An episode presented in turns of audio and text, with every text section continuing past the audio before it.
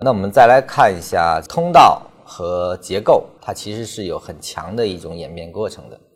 我们常说的头肩顶，这是一个标准的头肩顶。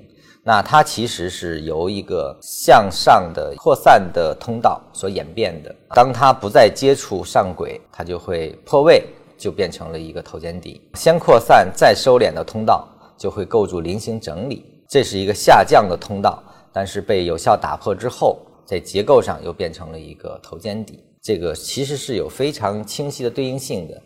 那么在这里面呢，就是扩散的通道容易。演变成头肩的顶底或者菱形的整理，那么收敛的通道呢，容易演变成三角形和 M 头或者顶底。这个我们自己画画图就非常容易得知了，就是它们的关系。